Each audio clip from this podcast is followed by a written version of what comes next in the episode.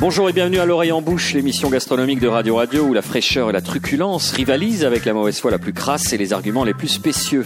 Autour de mon auguste personne, Boris Georgelin passe plat faussement candide d'une équipe de fine bouche, à commencer par Marina Bounour, caviste, experte en flacon, qui à force de côtoyer certains clients a fait sienne la maxime le vin entre et la raison sort.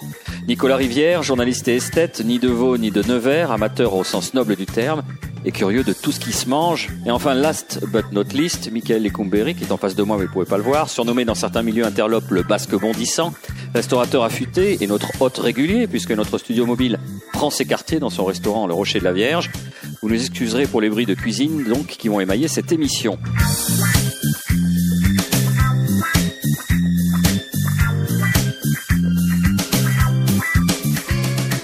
Alors si vous consultez le 28e tome du grand vocabulaire français dans son édition de 1773, à l'entrée tripière, voici la définition que vous y trouverez. Femme qui achète et revend en détail ce qu'on appelle les issues des moutons que l'on tue à la boucherie. On appelle par dénigrement grosse tripière une femme qui a un gros sein et un gros ventre, et l'on dit familièrement d'une femme qui est grosse et courte qu'elle est un peu tripière. Ce n'est donc pas d'hier que la tripe a mauvaise presse, et comme on aime bien ne pas penser comme tout le monde, à l'oreille en bouche, cette émission va tenter de réhabiliter les bas morceaux, les abats, la fraissure, les tripous et autres gras doubles. Pour cette ode à la tripe, vous profiterez de l'érudition de Nicolas, des recettes canailles de Michael et des conseils idoines de Marina pour déguster tout cela avec une bonne bouteille. On commence traditionnellement avec vous. Enfin, traditionnellement, on a déjà fait une seule émission, Nicolas. Exactement. Vous êtes donc penché sur les produits souvent mal aimés, tombés dans l'oubli, ou méconnu de notre cuisine. Absolument, parce qu'on a un petit peu tendance à l'oublier, ou on a eu tendance à l'oublier, en tant que citadins qui n'avons pas forcément eu la chance de mettre les pieds dans une basse-cour, mais un animal, euh, ça n'est pas fait que de filets, de faux filets, d'entrecôtes. Ça a aussi euh, un estomac, ça a aussi euh, des pieds, ça a aussi un intestin. Et tous ces bas morceaux, comme vous l'avez dit, ont mauvaise réputation, alors que quand ils sont bien préparés, d'abord, sont excellents, Ensuite, ils font partie de notre patrimoine gastronomique, ils en incarnent la richesse. Dernièrement, ils sont aussi euh, à bon marché. Ça, c'est vrai qu'il faut, il faut quand même euh, le rappeler. Mais c'est vrai qu'ils ont cette mauvaise réputation parce que certains, d'abord, sentent mauvais, et puis surtout parce que tout simplement, c'est psychologique. Et ça, c'est peut-être euh, ce qui leur fait le, plus de tort. Alors qu'on est ici, on l'avait dit la dernière fois au Rocher de la Vierge, vous en êtes un spécialiste, Michael, et c'est vrai que ces produits sont absolument remarquables et on se régale évidemment euh, avec. Pour préparer cette émission, euh, vous nous avez fait parvenir des extraits de livres, euh, comme d'habitude. Alors l'un d'entre eux est particulièrement intéressant, il s'appelle Burke. Burke, c'est bon. Vous pouvez le préciser avec votre micro, Michael. Comme tu l'as déjà dit. Donc, de Blandine Boyer et Julien Foin, aux éditions du Rouergue. Non, non, mais bien sûr. Et justement, voilà, c'est ça, c'est ce qu'ils disent. Et oui, difficile à admettre, mais les couilles d'agneau, non seulement ça se mange, mais en plus c'est bon. Promis. Premier abord, certes, c'est assez repoussant, mais ensuite, une fois bien cuisiné, c'est aussi bon que les huîtres chaudes, le foie de lapin, le cœur de veau, la cervelle d'agneau, les intestins de porc, les topinambours, les pieds de cochon, et, j'en oublie. La cuisine, c'est comme le rapport à l'autre, il ne faut pas se fier à l'apparence. Ce n'est pas parce que le poulpe fait peur avec ses longs tentacules pleins de pustules qu'il n'est pas succulent en salade ou en ragoût. Ce n'est pas parce qu'un fromage sent très fort les pieds qu'il n'a pas un bon goût en bouche. Ce n'est pas parce que la simple idée de manger les tripes d'un animal dégoûte qu'il ne faut pas y goûter. La nature regorge de produits bizarres, lait, biscornus, rabougris, puants, en bref dégoûtants, et malgré tout savoureux. Ça, c'est euh, finalement, ça peut être. Euh, ça, vous, vous sentez concerné, Michael Lecumberi Oui, en plus, bon, ce Il me regarde d'un air hyper sévère. Non, non, non, non. en plus, ce livre, bon, c'est, euh, il faut l'avoir parce que c'est un, livre qui a été édité par le syndicat des tripiers, donc, et c'est, je crois, une douzaine de, de cuisiniers qui donnent chacun une petite recette. Donc c'est vraiment un livre à avoir dans, dans, dans sa cuisine. En général, on n'est pas absolument fanatique du lobbying, mais là c'est un bon lobbying. Ouais, c'est les produits de la Non, non, c'est un super livre ça. Ouais, ouais. Alors pourquoi, euh, je disais en préambule, c'est tombé en désuétude? Vous nous avez rappelé que c'était économique, justement qu'on fallait pas oublier que l'animal était un tout. Euh, comment on peut faire pour les réhabiliter? Voilà, ça pue a priori, c'est, ça a l'air pas bon, euh, psychologiquement il y a un frein. Euh. Bah, déjà c'est long, pardon. Déjà c'est long il y a beaucoup d'abats qui sont longs à préparer, quoi. Donc, euh, ce qu'on appelle les abats blancs, enfin, tout ce qui est trip. Donc, ça, ça demande quand même un boulot euh, en, amont euh, assez important. Et euh, puis, il y a beaucoup de restaurateurs qui, qui, qui en faisaient de moins en moins. Hein, c'est tout. Alors qu'il y a eu une époque en France où c'est, il y avait pratiquement que ça dans, dans les cuisines, quoi.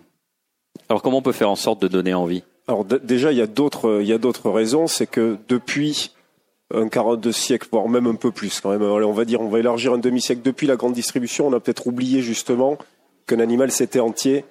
Et du fait qu'on fasse nos courses dans des supermarchés, on se figure plus la variété de, tous ces morceaux. Par exemple, l'autre jour, à la triperie Gasconne, euh, au marché Victor Hugo, il y avait des babines. Je mets au défi quiconque d'avoir un jour trouvé des babines à l'étal d'un tripier ou d'un boucher. Voilà, c'est très très rare. Donc on a oublié ça parce qu'on a oublié effectivement euh, qu'un animal, je le redis, c'était c'est entier.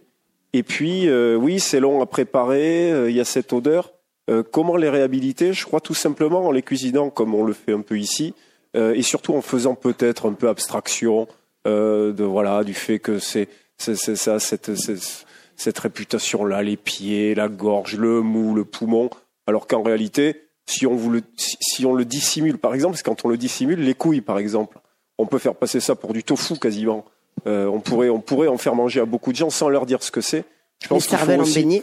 Et puis, et puis, il faut faire juste un peu l'effort, à mon avis, de goûter un jour quelque chose qu'on connaît pas, et puis de se dire, allez, on va pas en mourir, euh, ça va, ça va pas nous tuer. Hein. Ouais, et puis surtout, c'est des mâches complètement différentes. Enfin, chaque abat a une mâche complètement différente, donc on peut même s'amuser. Faire un, un cœur de bœuf, hein, après une longue cuisson, c'est enfin, on peut ne pas aimer, hein, c'est assez caoutchouteux, mais c'est très goûteux. Enfin, le... Donc des richesses de texture. Alors pour aller au-delà euh, de ce qui rebute au départ, c'est-à-dire l'odeur, je pense qu'il y a, vous venez de souligner quelque chose qui est important. L'odeur, enfin, c'est que sur les tripes finalement. C'est euh, dès qu'on cuisine l'estomac, il y a, l'odeur, elle est que là. Vous, sentez un riz, ça sent, c'est doux. Un, riz de veau ou d'agneau, ça sent, ça sent bon. Euh, une cervelle, ça, ça, ça, sent rien. Ça sent rien. C'est vraiment l'odeur, elle est vraiment sur le sur l'estomac, quoi. Enfin, sur sur, le, sur la fraise, sur le, la panse, hein, euh, voilà, sur la caillette, sur le gras double, tout ça. Au départ, effectivement, parce que c'est l'estomac, mais l'odeur, elle paraît, enfin, elle disparaît très très vite. Une fois qu'on l'a un peu blanchi avec un peu de vinaigre, et puis hop là, les premières cuissons, ça sent un peu. Puis d'ailleurs, vous allez nous donner les conseils tout à l'heure. Oui, oui, oui, oui. Non, mais l'odeur, je pense que c'est un, puis, il y a eu ces interdictions aussi là. C'est la, vache de folle, c'est vraiment ça a quelque chose. La fraise de veau, ça fait il y a à peine un an et demi. Ça a été la dernière partie de l'animal, enfin du, du cinquième euh, quartier, qui, est, qui, euh, qui, est euh, qui est interdite. Donc voilà. Ouais, ça a été réautorisé à partir d'août 2015. Ouais. Très précisément. Ouais, exactement. Ouais. Donc d'accord, non seulement à la base, donc il y avait sur celle qui concerne euh, les, organes digestifs, il y avait un une problème, enfin une problématique d'odeur.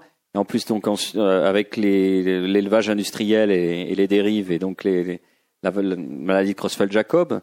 Ouais, et puis comme on en a parlé déjà à la dernière émission, il y a de moins en moins de tripiers, il y a de moins en moins d'abattoirs aussi, ça c'est important, c'est-à-dire que le tripier il va à l'abattoir chercher les tripes, enfin les travailler quoi. Donc il y a de moins en moins d'abattoirs, donc il y a de moins en moins de tripiers. On, se répète, à Victor Hugo, il n'y en a plus que deux maintenant, quoi. Enfin, c'est euh, et puis c'est pas comme dit Nicolas, c'est pas dans les supermarchés. je crois qu'on commence à voir des choses en supermarché un peu, j'ai l'impression. Mais ça, ça, se refait. Mais dans les abattoirs, par exemple, ce qu'on sait peu, c'est qu'il faut quelqu'un qui est dédié à, au nettoyage de ces morceaux-là. Et donc, forcément, dans des périodes de tension économique où on, on essaye de rationaliser, de faire beaucoup d'économies, ben, on va avoir tendance à réduire sur ces postes et en revanche, alors des tripes, si c'est pas bien nettoyé, des abats, si c'est pas bien nettoyé, euh, On, peut aller vers des choses qui sont impropres à, la, consommation. Oui, bon, c'est plurifactoriel, mais j'imagine, j'en reviens à la dimension psychologique. Si on dit pas à des enfants ce qu'ils mangent, par exemple, qui n'ont pas d'idées préconçues, parce que nous, on a, c'est des choses qui sont incarnées. Quand on parle d'un rognon, quand on parle de couilles, comme vous le disiez, quand on parle d'un cœur, c'est incarné il y a une puissance symbolique qui est forte pour nous adultes, oui, les enfants. Donc on leur explique pas. Et, c'est là que vous voyez justement que c'est bien fait que mes filles, moi, je, je leur fais pas du veau pané, je leur fais pas de l'escalope de veau, je leur fais de la langue panée de veau, quoi. Et de, elles ne mangent, elles ne mangent pratiquement que ça, quoi. Donc euh... après, encore une fois, on en revient aussi à avoir le temps de cuisiner. Effectivement, les enfants n'ont pas forcément de recul par rapport à ce côté de dégoût par rapport aux aliments mais comme on a pu déjà euh, mettre le doigt dessus, euh, il y a cet tombement des études aussi, euh, effectivement, grâce, enfin, à cause des maladies, mais aussi parce que déjà que les gens n'ont même pas le temps de faire un pot-au-feu ou une daube, faire des tripes, hein, ça prend encore plus de temps. Donc du coup, s'ils n'ont pas le temps de faire des choses simples, des choses un peu plus compliquées, ils ont encore moins le temps. Donc du coup, effectivement, c'est vrai que les enfants, on pourrait très bien les amener à manger des, des abats très jeunes. Le problème, c'est qu'en cantine scolaire, je pense pas que ça soit demain que ça arrive où effectivement ils vont peut-être avoir des tripes, mais euh, des tripes en boîte euh, euh, très mal facturées, donc forcément ça va pas donner envie aux enfants d'en manger. Et encore une fois, à la maison, si les parents eux-mêmes n'en mangent pas, c'est très compliqué d'en faire manger aux enfants. Ouais, après la tripe, je suis d'accord, mais la tripe c'est quand même c'est travailler la, ouais, travailler la tripe à la maison, c'est la grand-mère, enfin qui faisait ça pour les repas. Enfin moi je vois, je parle euh, de ma grand-mère, donc c'est long, il faut en faire beaucoup. Mais je veux dire, euh, il n'y a pas que la tripe. Je veux dire, euh, Oui, même la langue, il faut Ouais. la, faut la blanchir, il faut la ouais, pocher, ça- il faut. ouais, euh, puis c'est deux heures une langue de veau, c'est 6 euros le kilo. On fait pocher, on, met- on, on la met la veille dans, dans de l'eau pendant deux heures, elle cuit. Le lendemain, on a juste à enlever la, la, la peau, on tranche en petites lamelles, hop, on fait cuire. C'est aussi bon qu'une escalope de veau, c'est aussi c'est même plus tendre. Voilà. Enfin, je, euh, En tout cas, un angle pour la réhabilitation euh, qui a été évoqué par Nicolas tout à l'heure, c'est l'angle économique. Parce que vous dites euh, si, si, si oui, à part le riz, à part le riz à la rigueur. Le on est riz, ça d'accord, part, mettons ça le côté. médémé, mais euh, L'ex- L'exception qui confirme ouais. la règle. Mais euh, si en restauration col- scolaire, qui est une problématique qui, euh, qui est prégnante, qui est fondamentale pour eux, qui est celle des coûts, euh, on pourrait se, se tourner vers des abats, qui alors ceux qui nécessitent moins de préparation, mais qui sont euh, forcément euh, très bon marché. Ah oui, oui, oui, tout à fait, oui. Bah, je pense qu'au ratio, c'est même presque moins cher que des paires d'odus, euh, pardon pour la marque, mais euh, comment on appelle ça déjà les, euh, les filets de volaille fourrés là. Ah oui, euh, qu'adore notre président. euh, je sais plus comment ça les s'appelle. escalopes. Euh, euh, les escalopes non, les cordons bleus, les machin, cordons bleus, euh, voilà, les cordons bleus, voilà, merci. Je pense que c'est carrément moins cher de donner à des enfants euh, de la langue de veau panée ou ce genre de choses que euh, des cordons bleus surgelés. Je pense qu'au ratio, c'est beaucoup moins cher. Mais je Sauf pense- que euh, c'est euh, plus rapide à faire. Je, je suis d'accord avec vous. Et de- mais en revanche, il faudra travailler. Et là, c'est l'homme de communication qui parle. Il faudra peut-être pas leur dire à certains que c'est de la langue. Non, non. faut les faire rêver avec autre chose. Et bah tiens, c'est un cordon bleu. Oui, oui. Mais après, c'est moi, Ouais, j'ai- Sans fromage et avec de la langue. Et encore quand c'est de la langue, parce que dans une école, si vous voulez euh, faire cuisiner, euh, enfin si vous voulez cuisiner euh, des couilles ou autre chose, euh, dans une époque aussi hygiéniste que la nôtre, je sais, je sais pas quelle pourrait être la réaction de- des parents. ou- on met, on met animal. Oui, exactement. ouais. Après, ils sont tellement incultes, ils mais, sauront euh, pas ce que c'est, donc ils en mangeront. Ouais, je sais pas si, enfin, je pense que vous, moi petite, mettons, ma mère me donnait des cervelles d'agneau à manger quasiment trois, quatre fois par semaine. J'adorais ça. Mais vraiment, j'adorais ça. Et du coup, effectivement, les enfants, j'adorais ça petite, et j'ai mis beaucoup de temps après adulte à en remanger. Parce qu'entre temps, il y avait cet aspect Alors, psychologique qui, est- qui est voilà. arrivé sur alors la que projection. même, alors que j'ai quand même eu petite, quand même l'éducation de manger des abats. Il y a quand même un passage, un moment arrivé à l'adolescence ou au jeune âge adulte, où d'un seul coup, tout ce dégoût revient, même si on a eu l'appétence pour ce genre de produit avant. Oui, oui. Moi, Donc je pense que c'est quand même un peu cyclique aussi, comme les fruits de mer, comme les huîtres, ce genre de choses. Mais moi, j'ai eu ce problème avec la cervelle. Après, chacun aime la consistance. Là, C'est aussi important que, Oui. que le parfum, que l'odeur, quoi, la consistance. Et la cervelle, moi, pendant très longtemps, j'ai eu ce petit problème. C'est un peu trop. euh, hop, j'ai commencé à la cuisiner euh, bien, bien, euh, bien croustillante, euh, panée, avec des hein. amandes et tout comme ça. Et là, et- là, c'est, euh, moi, j'adore. On évoquait les animaux tout à l'heure. Un autre texte qui nous avait servi de base pour travailler de Blandinivier, qui est fort connu parmi les, en, littérature gastronomique. Les testicules s'appellent justement de, de Blandinivier. Euh, le sous-titre, c'est Fête des pères, P-A-I-R-E-S, évidemment, aux éditions, de l'Épure. Alors son texte d'introduction s'appelle un texticule d'intro- d'introduction et tout sera à l'avenant. Il y a des recettes évidemment, mais c'est elle, balaye surtout euh, un spectre historique qui est intéressant justement sur cette histoire de perception et comment et, et- la dimension culturelle, comment aussi on va chacun va euh, projeter ses propres fantasmes sur ses parties du corps, a fortiori sur celles qui sont censées euh, représenter une virilité euh, particulière. Alors comme elle, le dit en préambule, en texticule, comme l'écrivait si savoureusement François Va- Va- Valat, pardon, Vatable Brouard, à l'aube du XVIIe siècle sous le pseudonyme de François Béroal de Verville, on ne fait non plus cas des pauvres que de couilles, on les laisse à la porte, jamais n'entrent. Dans les livres de cuisine non plus, les, les couilles n'entrent guère, et pourtant elles firent les délices de la cuisine de cour sous Louis XV, furent un ordre friand de la cuisine classique et bourgeoise du XIXe siècle, donc il n'y a pas si longtemps. Et l'un des mécanailles préférés des professionnels de la viande à la Villette, à la grande époque des abattoirs. Il m'a donc semblé que c'était un devoir de mémoire de leur rendre hommage en collectant les recettes qui les mettent en, en scène, puis finalement de leur rendre hommage tout court à celles qu'on apprête pour les déguster, à celles qu'on déguste sans après.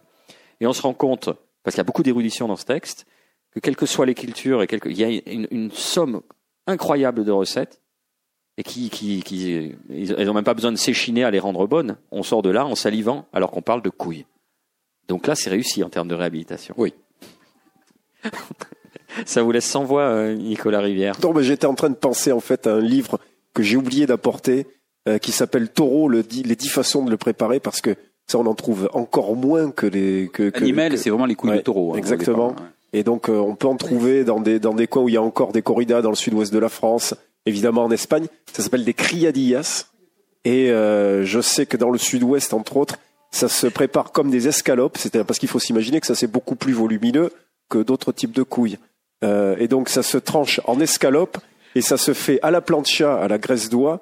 Euh, je sais plus exactement qui était spécialiste euh, de cette recette. Je crois que c'était Michel Carrère. Et euh, on peut encore en trouver quelques extraits vidéo. C'est euh, c'est absolument stupéfiant et c'est délicieux. Voilà pourquoi j'étais un petit peu plongé dans, dans, dans, ces souvenirs et ces pensées. Mais on travaille un peu comme on travaille comme ça aussi la mamelle de vache. Ça se coupe en escalope effectivement et après bien grillé sur la poêle avec un peu de beurre, un peu de persil et d'ail à la fin. Et ça se travaille vraiment voilà comme une grosse tranche, ben, comme on peut faire les, les testicules taureaux, exactement pareil. Et j'irai même un peu plus loin. Alors je sais pas si c'est à moitié les, à moitié légendaire euh, ou totalement légendaire, euh, mais il y a une dizaine d'années à Vinéa, on avait parlé de vulve de truie euh, en salade. Alors moi j'en ai jamais vu, euh, mais a priori ça me dérangerait pas moi d'y goûter. Euh, encore une fois, ça incarne l'aspect peut-être un peu interlope. immoral de, de, de, de, ces différents. Il y a la symbolique. Oh non, mais c'est toujours pareil, parce que c'est une projection mentale qu'on fait.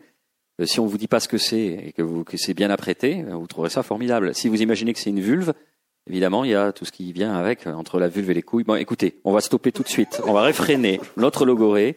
Il se trouve qu'on a des instructions particulièrement strictes à la direction de Radio Radio. Alors, en vertu des contingences consubstantielles, finalement, à ce lien de subordination qui s'est mis en place avec nous et monsieur le directeur, à savoir monsieur Magrina, voici la première pause musicale de notre émission.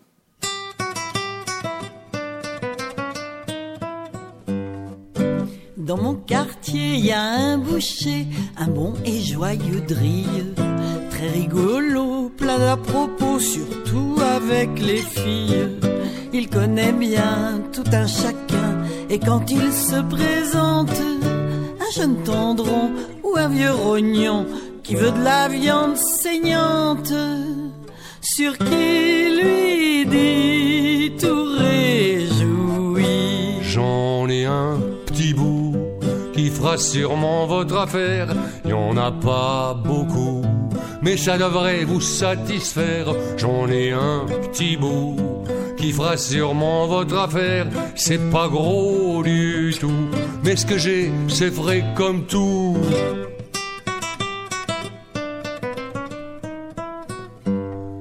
La cloute matin arrive soudain une petite femme charmante qui dit Je veux du pot au feu dans les trois francs cinquante. Puis s'il vous plaît du faux filet, première classe dans la roile. Une tranche de foie, un bout de gras, avec un os à moelle. Sur qui lui dit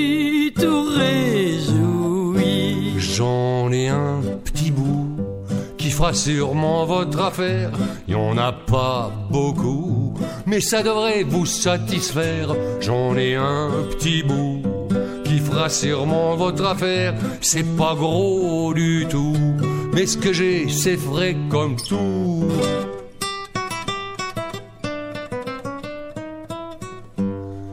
Voilà Claude Soir, sur le trottoir, arrive une belle pratique qui dit tout go. Je voudrais du veau, c'est pour mener en pique-nique.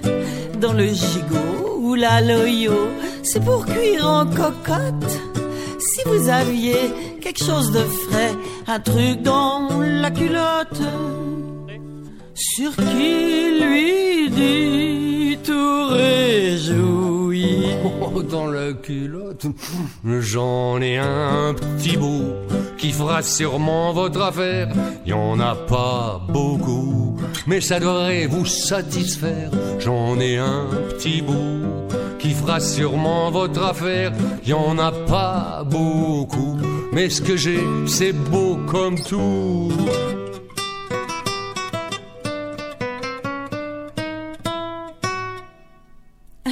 Si vous le dites. Vous êtes bien sur Radio Radio, de retour au restaurant Le Rocher de la Vierge, où le titre de notre émission L'oreille en bouche est parfaitement raccord avec le thème du jour, puisqu'on peut déguster des oreilles de cochon ou des babines de bœuf. C'est même plutôt courant pour vous, Michael. On va peut-être euh, passer aux recettes. Oui, mais ni babine, ni euh, du pied.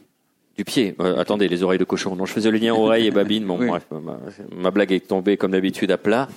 Enchaînons donc avec cette recette. Bah, une recette toute simple. Euh, un croustillant de pied de cochon et moule. Donc voilà, on compte à peu près un pied de cochon pour deux personnes. Bah, Vous multiplierez tout par deux, je vais faire pour deux personnes, donc. Euh, un pied de cochon, vous allez faire un, un petit bouillon. Si vous n'avez pas de bouillon, un petit, un petit cube dans de l'eau et euh, on, dira rien. Trois heures de cuisson, promis. Trois heures de cuisson, les pieds, tranquille. Euh, on décortique, on enlève tous les petits os. Euh, à côté, vous faites ouvrir à peu près 500 grammes de moule.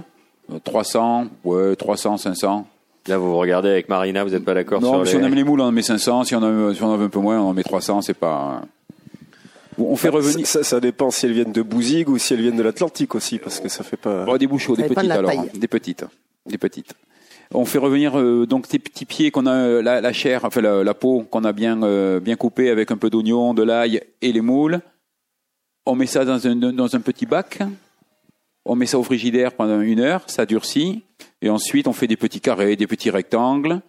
Tranquille, ils sont bien durs. On prépare une euh, de la farine, deux œufs qu'on et ensuite de la si de la chapelure panko qu'on trouve dans les super dans les épiceries asiatiques ou alors de la chapelure euh, normale. On peut La mettre un panko, c'est celle qui est japonaise, qui est un peu ouais, plus... euh, ou coréenne, enfin voilà, c'est euh, qui est un peu épaisse, un peu plus épaisse, enfin pas, pas épaisse, mais ça donne un peu des écailles de poisson, c'est plus, euh, c'est plus croustillant quoi. ouais. Exactement. Ensuite, euh, voilà, on peut rajouter des amandes aussi euh, dans la chapelure, ça donne un petit goût euh, toujours un peu fumé, c'est agréable. Donc hop, on met un peu dans la farine, Hop, dans les œufs, hop, et hop, dans Et la hop. chapelure, hop. et dans de l'huile, si on a une petite friteuse, dans la friteuse, ou dans une Et petite hop. poêle avec, et hop, on est content. Pas Ça, c'est le mal. côté basque bondissant. Vous savez que oui, vous allez être, euh, comme on est encore dans, dans- dans- dans- en train de se roder par rapport à ces émissions, vous allez être contraint de, de taper tout ça avec vos petits doigts et le mettre sur le site euh, de Radio Radio J'ai et des Radio gros Radio doigts. Plus. Ouais. Décidément. Nicolas, vous voulez apporter votre, Ouais. votre bol? Euh, Est-ce que vous connaissez Armand Arnal? Est-ce que ça vous dit quelque chose? Le chef de la chassagnette qui se Ouais, trouve ouais, ouais, je- j'ai déjà entendu parler. Ouais. qui se trouve en Camargue. Mm. Il est euh, entre Arles et le Giraud sur la route du Sambuc.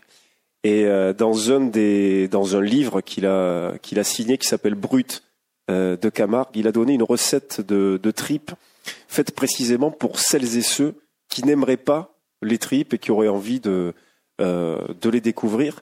Et vous allez tout de suite comprendre à l'intitulé. euh, ça s'appelle étouffé de tripes aux olives, c'est-à-dire que ça dénature un petit peu la façon qu'on a habituellement de les cuisiner, qui est plutôt une cuisine qui va venir du Lyonnais, on en parlera tout à l'heure euh, avec le Beaujolais, Mm. mais qui est plutôt du côté de la Loire et du nord, euh, du nord de la Loire, ou alors la cuisine, euh, celle du Foirail, par exemple, dans l'Aveyron, euh, ces choses-là. Là, on est plus en Provence, en Camargue, et donc je vous donne globalement hein, le, le- le déroulé, en tout cas les ingrédients de, de cette recette. Il compte à peu près 150 grammes de tripes euh, par personne, du vieux lard, hein, du lard euh, paysan, un oignon, deux gousses d'ail, carottes, céleri pour, euh, pour avoir une garniture euh, Aromatique. aromatique.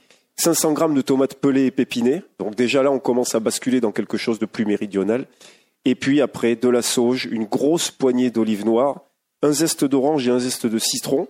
Euh, là, on casse évidemment encore plus les traditionnelles recettes dont on a la- dont on a l'habitude. Vin blanc, euh, un litre de bouillon de volaille. Je vous donne tout ça. Vous retrouverez la, la recette Oui, oui. dans Brut de Camargue euh, pour, pour pouvoir la, la réaliser chez vous. Euh, Ah, le vous conseillez d'acheter le livre, hein, carrément. Ça, j'aime. en tout cas, c'est un très très beau livre. Il y a évidemment beaucoup d'autres beaucoup d'autres recettes. Et tout ça, évidemment, mijoté très très longtemps, parce qu'on l'a dit, les tripes, ça a besoin de cuire très longtemps. Et alors, plus c'est cuit longtemps et plus c'est tendre, plus c'est goûteux. Voilà. Et cette recette, pour l'avoir fait une fois chez moi, euh, pour l'avoir fait goûter euh, à des amis, alors que t'es pas euh, réfractaire particulièrement aux tripes, se sont absolument régalés. Et euh, en tout cas, c'est un bon compromis, en tout cas, pour, pour découvrir les produits tripiers, à mon avis. On- Il y a une, pardon. Il y a une recette un peu similaire comme ça. euh, à la place des olives, on peut mettre des pois chiches aussi. C'est un peu, voilà, un peu à l'espagnol, un peu Ouais, euh, maghrébine, un peu dans plus les au dans- sud, ouais. oui. Et euh, moi, c'est ce qui m'a fait aimer les tripes. En fait, Et c'est une recette que j'avais déjà que j'avais mangé là, moi, il y a quelques, il y a pas si longtemps que ça. Et j'ai commencé à vraiment manger des tripes grâce à ce plat-là. Donc, Et on- ça marche. Si on met pas les olives, donc le- pareil, c'est à la romaine, c'est-à-dire que euh, c'est la tomate. Et ensuite, au dernier moment, on met une grémolata de- par-dessus avec du parmesan. Grémolata, c'est persil, persil, zeste d'orange, zeste de citron, parmesan, et c'est Ouais. les tripes à la romaine. La seule question qui nous taraude à cette heure-ci, mais on boit quoi avec ça? Bah, du Beaujolais. Mais pourquoi du Beaujolais, Marina? Bah, Pourquoi du Beaujolais? Après, c'est vrai qu'il euh, y a vraiment une ville qui est vraiment euh, qui représente vraiment très très bien les produits tripiers, pardon. C'est Lyon. Et Lyon, il y a un petit dicton qui se dit où il y a trois fleuves qui passent à Lyon. Il y a le Rhône, la Loire et le Beaujolais. Donc effectivement, c'est le vignoble qui est le plus proche de Lyon. Euh, et euh, en fait, on va être sur des vins qui vont être des vins euh, plutôt tout en finesse, avec beaucoup de fraîcheur, beaucoup d'acidité, et, euh, et, qui en même temps ont toujours un côté péchu, qui soit jeune ou un peu plus âgé. Et la tripe, c'est quand même malgré tout quand même un élément, euh, un aliment pardon, un peu gras. Et euh, le gras, ça aime bien l'acidité, donc du coup, il s'équilibre l'un l'autre. C'est-à-dire que le gras va adoucir un peu l'acidité du vin, et le vin va un petit peu alléger le gras des, des tripes. C'est un mariage d'amour, c'est pas un mariage de raison.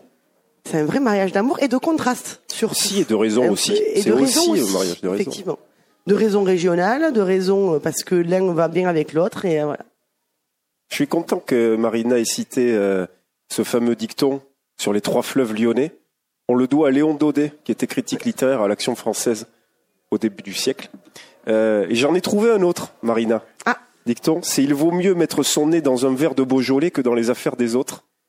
Ça c'est très lyonnais hein, pour le coup. C'est très lyonnais. Si vous l'aviez euh, euh, noté. Euh, effectivement, c'est un mariage d'amour, c'est un mariage de raison parce que euh, le Beaujolais, pour qu'on puisse un petit peu le resituer, c'est une bande à peu près de 80-100 kilomètres qui va de la banlieue de Lyon, la banlieue nord de Lyon, et qui monte jusqu'à Mâcon. Et on a une dizaine à peu près d'appellations, parce qu'on connaît évidemment Beaujolais. 12. Voilà, 12. Donc qui vont de Saint-Amour, Juliena, Chenat, Chirouble, Morgon, Côte de Brouilly, euh, et j'en passe. Fleury, Moulin avant. Fleury, Moulin avant. Il y a une petite phrase pour euh, se souvenir de tous les crus. Petite phrase mémotechnique. Donc si je me souviens bien, c'était alors je cherche mon frère chez ma respectable cousine Berthe. Et en fait, chaque première lettre représente le la, enfin, le, la première lettre de chaque cru du Beaujolais. Moi, je pense qu'en apprenant par cœur les appellations, je m'en souviendrai plus facilement, mais. Euh, c'est ce qu'on apprend à l'école. Est-ce que vous pouvez répéter, Marina? Alors, je cherche mon frère chez ma respectable cousine Berthe. Bon, vous avez noté? Berthe, c'est quoi B? Berthe, c'est Brouilly. Ok. Cousine, c'est Côte de Brouilly. Bon, ça marche, ça fonctionne. Alors, c'est Saint-Amour, c'est le seul en fait qui est un peu en décalé, puisqu'il y a le Saint avant Amour, mais euh, voilà, c'est le tout premier non, non, non, on aura appris quelque chose, parce que en fait, nous, à Toulouse, le problème fondamental qu'on a, c'est qu'on a cette vision apocalyptique du Beaujolais, nouveau, où l'homme et la femme de goût doivent à partir d'une certaine heure slalomer entre les hordes d'étudiants dépenaniers qui vomissent à granger un brouet informe ou surnage ça et là des restes de kebab baignant dans un bouillon trouble à base de vin nouveau. Si, ils nous l'ont cassé, notre Beaujolais. Alors, il va falloir le réhabiliter. Faites quelque chose, Marina. Alors oui et non, ils l'ont cassé. C'est-à-dire qu'en fait, au départ, ça partait quand même euh, d'une idée. En fait, jusque dans les années 50, on avait euh, l'obligation, enfin, on n'avait pas le droit de vendre les vins en AOC avant le 15 décembre. Et euh, les vignerons du Beaujolais, ben eux, à mon avis, doivent avoir besoin d'un petit peu d'argent, un peu plus tôt que les autres. Et on fait la demande en fait de pouvoir vendre leur vin un mois plus tôt. Alors le jeudi, pourquoi? Parce que c'est une décision en fait tout simplement préfectorale et que la première fois où ils ont pu avoir l'autorisation de les vendre un mois avant, c'est tombé un jeudi. Donc du coup, ils ont perpétué les jeudis tout simplement. Alors Beaujolais nouveau, il y a euh, y a de tout comme pour tout et euh, et il y a du très mauvais effectivement. Est-ce qu'on peut euh, citer le très mauvais Je dis ça d'un air gourmand pour nous faire des amis. Nicolas Rivière peut, hein, si, oui, si, on, risque quelque chose. On a la même référence. on a la même référence, je pense. C'est celui qui a fait connaître vraiment au monde ah. entier, au même vraiment au monde entier. Euh, alors c'est pour son prénom, ça commence par un G, exactement. C'est Monsieur Georges Duboeuf. Euh, qui a fait connaître au monde entier le Beaujolais nouveau. Et effectivement, euh, bah, continue aujourd'hui à être un des plus diffusés, euh, je pense, en France et un peu partout dans le monde. Et effectivement, euh, va avoir des méthodes de travail un peu particulières avec des sélections de levures. Bon, on va peut-être pas rentrer dans les choses très techniques, mais bon, qui d'une année sur l'autre a un goût de banane, a un goût de pêche de vigne, a un goût de. C'est un marketeur plutôt qu'un. ça, ça il faut le, goût, le goût de banane, c'est la levure 71B ou B71, je sais plus il faut que les gens le sachent. Si le Beaujolais a un goût de banane, c'est dû à une levure totalement chimique. Et pas que, parce que lors des fermentations aussi, le gamay en lui-même, lors de, la première fermentation, les arômes primaires, en fait, ils ont, ils ont effectivement synthétisé une levure, mais qui est quand même au départ euh, sur des arômes qui sont naturellement présents dans le gamay quand il fermente. Donc, dans, euh, comme si vous avez eu le jour l'occasion d'aller visiter des caves de Beaujolais, sur le Beaujolais, quand c'est en cours de fermentation, on a quand même ces arômes primaires de banane, certes beaucoup moins euh, chimiques que la banane euh, Haribo, moins marqué. hein. mais euh, beaucoup moins marqué. Mais malgré tout, ça part quand même d'un- d'une d'une odeur euh, déjà typique à ce cépage-là. C'est-à-dire c'est exacerbé. C'est comme si on avait, vous me passerez d'avance l'exp- le- l'expression, une, une jolie fille qui, se- qui aurait certains atours et qui serait allée chirurgien esthétique pour s'en faire rajouter. On l'a bodybuildé, on va Voilà, dire. on l'a Voilà. bodybuildé, ouais. Alors ce qu'il faut dire, c'est que le- la, la pratique du Beaujolais nouveau, elle existait bien avant ça en fait. Ils buvaient les vins, ils goûtaient les vins avant que les vins soient réellement terminés. Ça, s'y prêtait parce que le Beaujolais, c'est un terroir de granit. C'est des sols de granit, donc ça donne des vins assez tendres, assez aromatiques, donc ça convient très bien euh, au gamay. Et euh, au milieu de l'automne, on les goûtait comme ça. Et simplement, il y a eu, comme le disait Marina, euh, il y a eu cette idée commerciale de se dire on va pouvoir aussi écouler des stocks très vite, faire rentrer de la trésorerie très vite. Et donc, à peu près dans les années 50-60, on s'est mis à avoir un délire euh, au niveau des productions. Il faut s'imaginer qu'en 1990, qui a été le pic de production du Beaujolais nouveau, il s'est vendu 80 millions de bouteilles euh, de Beaujolais. On est redescendu, ça représentait 600 000 hectolitres à peu près. On est redescendu au milieu des années 90 à 450 000 hectolitres. Et c'était des productions quand même gigantesques qui partent d'ailleurs pour beaucoup Pour au Japon, Chine. à Chine, aux États-Unis, Principalement, ouais. euh, etc. C'est quand même terrible donc que, le- que la, la- la tradition viticole française soit représentée par un, un de ces produits qui est le- le- peut-être le, le- le moins authentique. Et les alors gens se, de vrais se basent là-dessus. Non, non, mais vous me terroirs sur les contredire, appellations Marina. du Beaujolais. Moi, je vois toujours ces choses-là un peu à double euh, à double image, c'est-à-dire qu'effectivement, oui, c'est euh, aujourd'hui, c'est euh, c'est euh, un peu dommage que ce soit pas vraiment des vins de, de qualité ou du moins qui donnent une bonne image du Beaujolais qui soit mis en avant, et en même temps, euh, ça peut faire venir pas mal de gens au vin aussi, malgré tout.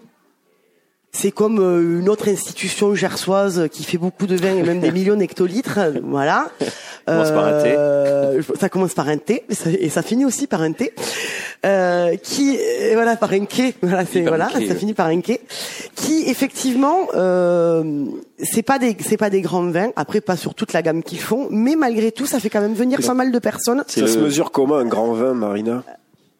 Ça se mesure pas. Avec un double décimètre ou Il faut que ce soit Ou un Jéroboam si tu déjà, pour que ce soit vraiment grand. Effectivement, oui, ça se mesure pas un grand vin. Après, tu vois, à partir du moment où chacun trouve son plaisir dans ce qu'il boit, c'est très bien. Et c'est pour ça qu'il y a bien là. deux choses dans la vie dans lesquelles il faut pas être obtus. C'est les gens et la gastronomie. Et donc, du coup, effectivement, on peut ne pas aimer certaines choses et que d'autres personnes aiment. Alors, ça, très clairement. pour devenir sérieux, point parce que- juger là-dessus. Je pense que vous avez, euh, qu'on parle de, de moi en bien, qu'on parle de moi en mal, l'important c'est qu'on parle de moi. Donc Mhm. c'est, finalement, on va dans le sens de cette recette marketing. Mais puisqu'on a parlé de ce monsieur Georges, est-ce qu'on peut donner plutôt des conseils vers, vers quoi on irait? Pour vous un, un Beaujolais typique ou qui a de l'intérêt ou qui justement euh, euh, se marierait parfaitement avec un, avec un plat d'abat Alors, ce qu'il y a de très bien justement dans le Beaujolais, comme euh, comme l'expliquait Nicolas, c'est qu'effectivement, on a euh, on a 12 euh, 12 appellations dans le Beaujolais et on a vraiment 12 exp- enfin, 10 expressions du moins les 10 crus euh, où on va vraiment se retrouver si on n'aime pas mettons un morgon qui est plutôt sur entre guillemets sur la concentration un peu la puissance, on peut se retrouver sur des choses un peu plus sur la légèreté comme des Saint-Amour ou des fleuris. Donc ça c'est plutôt bien. En gros, on peut avoir presque un caractère par euh, par cru. Euh, et donc du coup voilà, si on a une envie d'avoir des choses euh, plutôt profondes, plutôt assez structurées, avec des rognons, mettons à la moutarde, ce genre de choses, on va peut-être plus partir sur des morgons sur des, ou des chiroubles. Alors que si on est plutôt sur des fraises de veau un peu crémées euh, ou euh, mettons des euh, des beignets de cervelle, euh, ce genre de choses, on va peut-être plus aller par contre sur sur des choses comme des euh, des fleuris ou des juliennas avec plus d'acidité, plus de légèreté.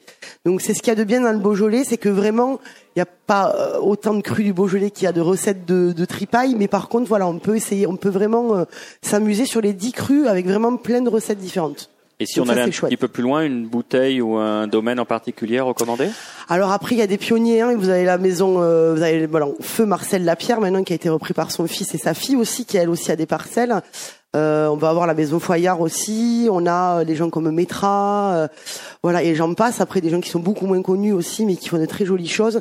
Eux, c'est vraiment des gens qui ont, en plus de faire de la qualité, ont aussi une démarche euh, dans tout ce qui est culture biodynamique et biologique.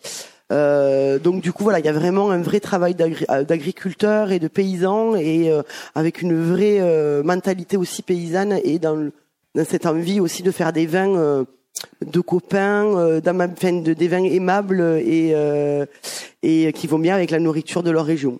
Allons voir les le caviste. avant. Allons voir son caviste. Et ça- son caviste, voilà. Voilà. Bon caviste peut bien sûr conseiller euh, sur ce qu'il a. Nicolas Rivière. Non, parce que vous disiez tout à l'heure comment réhabiliter ces vins-là, mais je crois que les premiers à les réhabiliter, tout simplement, sont les vignerons qui, au sein même de ces appellations, font un travail remarquable. C'est vrai qu'on citait évidemment le pionnier, hein, Marcel Lapierre, Jean Foyard. Il y a aussi une nouvelle génération avec euh, Damien Coquelet, avec Karim euh, Vionnet. Vous voyez, il y a tous ces, tous, tous ces vignerons-là. Euh, un grand aussi, qu'on connaît assez peu à Toulouse, c'est Jean-Louis Dutrève. Et alors là, je mets au défi sur certaines de ces cuvées de, De trouver que c'est un Beaujolais. de trouver que c'est un Beaujolais et non pas plutôt les premières appellations de la Bourgogne. De Bourgogne. Parce ouais. que c'est vrai qu'on a Mm. des vins qui, qui pinotent. Alors j'aime pas ce terme parce qu'il est un peu à la mode, mais euh, c'est vrai qu'on a, on, on a des Beaujolais. Avez-vous la bouche au savon noir, s'il vous plaît, Nicolas Surtout des Beaujolais Vous sur l'évolution. En Ouais. plus, des Beaujolais qui ont pris quelques ce sont- années. euh, ce sont de vrais vins. Alors ici, évidemment, les Beaujolais descendent difficilement à Toulouse. Ça peut se comprendre pour tout un tas de Ils raisons perdent en route chez les gens de bon goût. commerciales. Il y a quand même quelques adresses, évidemment à Lyon, où on peut en boire beaucoup. Alors d'abord, il faut, il faut préciser une chose, c'est qu'à Lyon, dans n'importe quel bouchon, les vins dont on a parlé, vous les avez au pichet à midi pour une dizaine d'euros. hein. Euh, ils font vraiment honneur euh, aux, euh, aux vins de, qui, voilà, de, de leur région, tout De simplement. Parce que. Lyon, c'est simple. hein. Vous montez, c'est le Beaujolais, la Bourgogne. Vous descendez, c'est Côte-Rôtie, Condrieu, puis ensuite les Côtes du Rhône. Bon voilà, vous êtes vous, Ils sont, pas, ils béni, sont pas mal. terroir béni pour. euh, Donc pour aujourd'hui, on vous, on vous propose donc un repas avec du vin, c'est 2 euros par personne finalement à la fin du repas. quoi. C'est ça. Allez, le dandy ou la dilettante, en toutes circonstances, distille ses bons mots et ses traits d'esprit. Il est néanmoins parfois nécessaire de remettre en ordre le fil de ses pensées. Et pour cela, quoi de mieux qu'un morceau de choix?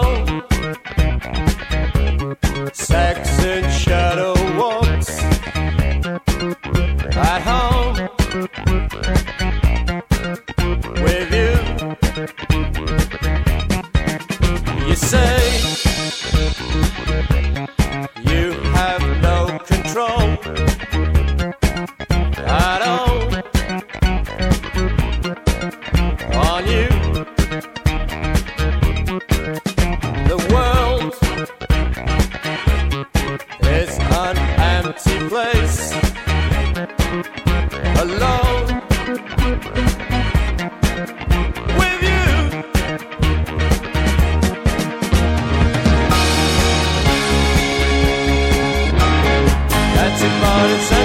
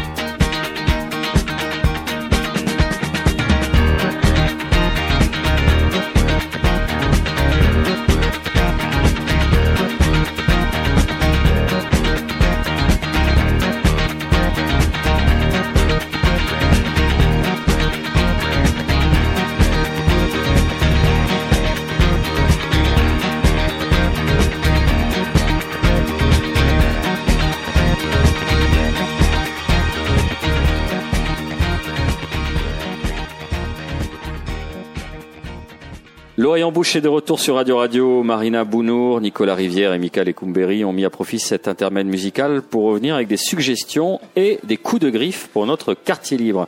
Qui a envie d'ouvrir les hostilités Marina Ah ben oui, d'accord.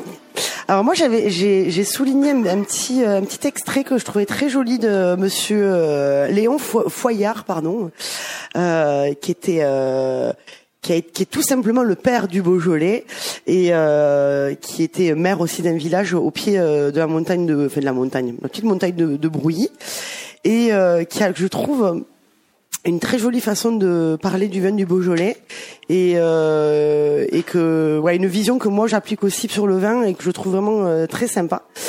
Euh, donc du coup il dit voilà le vin du Beaujolais est un bon garçon sans prétention. Il se boit à large rasade entre les trinquets joviales, au cabaret ou dans les caves, et toujours loin des tables cérémonieuses. Il verse l'oubli et ranime l'espérance en nos cœurs. Il favorise les élans de l'amitié parce qu'il inspire à ceux qui l'apprécient ses propres qualités, amabilité, tendresse et générosité. C'est beau, c'est pas un Ah oui. griffe là, c'est euh, c'est une, Non, c'est plutôt très joli. Et je pense qu'on devrait tous, euh, au- au-delà du Beaujolais, penser ça euh, des produits en règle générale. Michael. Quartier libre. Quartier libre. Donc, ben, euh, demander au pouvoir public, on réhabilite la tripière, quoi, hein, euh, à chaque coin, à chaque carrefour. Une, Niveau de l'hygiène, ça va être- ça va être Ah, chouette, ben, ça, écoute, tiens. hein, changeons un peu. Hein, le- donc, comme au XVIe siècle, à partir du XVIe siècle, hein, une tripière, voire deux, trois dans chaque, à chaque carrefour, qui cuisinait les tripes euh, cuisinées dans la nuit, pour tous, euh, tous les bons travailleurs que nous sommes, tous les matins. Euh, voilà. Donc, ça, je crois que le message est passé hein, sur Vive le les tripières. 106.8.